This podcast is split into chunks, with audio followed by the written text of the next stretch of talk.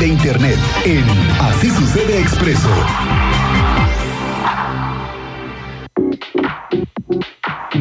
Bueno, como todos los viernes, aquí nos acompaña el señor Solís, de Internet. Muy buenas tardes, bienvenido. Muchas gracias, Álvarez. Aquí luchando un poco con el calor. Afortunadamente ya comienza un pequeño vientillo más fresco de esas inmediaciones, pero así el calor y el tráfico sí son desgastantes para toda la gente que nos acompaña esta tarde en los vehículos. Mucha paciencia, pongan en la radio, relájense, porque tardamos en llegar a todos lados y con este calor es más difícil. Es momento de respirar.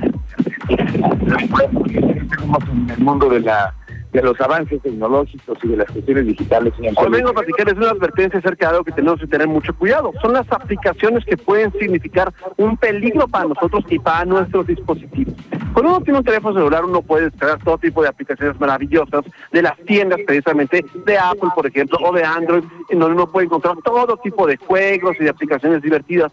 Pero también en muchos dispositivos se pueden poner aplicaciones desde otras fuentes. En este caso son los .apk son archivos que se pueden bajar a un Android e instalar y son aplicaciones que son o indistinguibles de las oficiales o que se supone que nos dan otro tipo de habilidades. Una de ellas es, por ejemplo, una versión mejorada supuestamente de WhatsApp, una versión supuestamente mejorada de nuestro correo electrónico, que aunque son gratis, estas aplicaciones no están en la tienda oficial y que se ha descubierto que al menos el 90% de ellas puede significar un daño para nosotros. Esas aplicaciones pueden o tratar de robarnos nuestros datos personales, que son la menos cantidad de que decir, pero también puede ocasionar darnos publicidad o hacer que nuestro dispositivo se caliente más, vaya más despacio, tenga, tenga más, más problemas con, con, con la batería. Sí, sí, es lo que ocurre. Uno baja una punto APK, la instala para tener WhatsApp Plus y se encuentra con la sorpresa que eso nos sale publicidad en todos lados y empieza a hacer cosas con el teléfono que no deberían. Esa nueva era del virus en los smartphones, para así decirlo. Tal cual. Eso se llama malware. Como tenemos software, este es malware, de malvados o de maldad.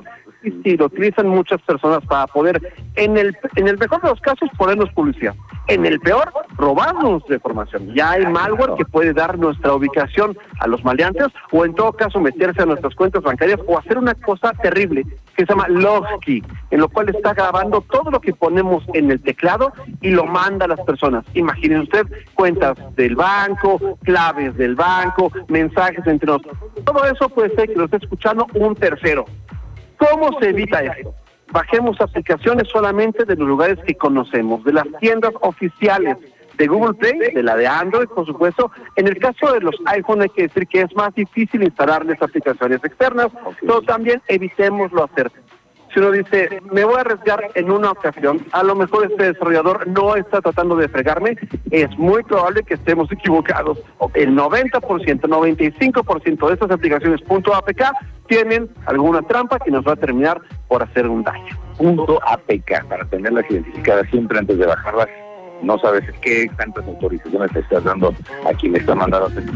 Efectivamente. Ese es un buen tip para no andar cayendo en estas eh, trampas de la El truco más viejo del libro. Es muy fácil, estoy en twitter.com diagonal Manuel J. Twitter.com diagonal Manuel J. Ahí estoy a sus órdenes.com. Que tengas un excelente fin de semana y que te diviertas además en todas tus múltiples actividades como como padre de familia que eres. bueno, muchas gracias, señora. Muchas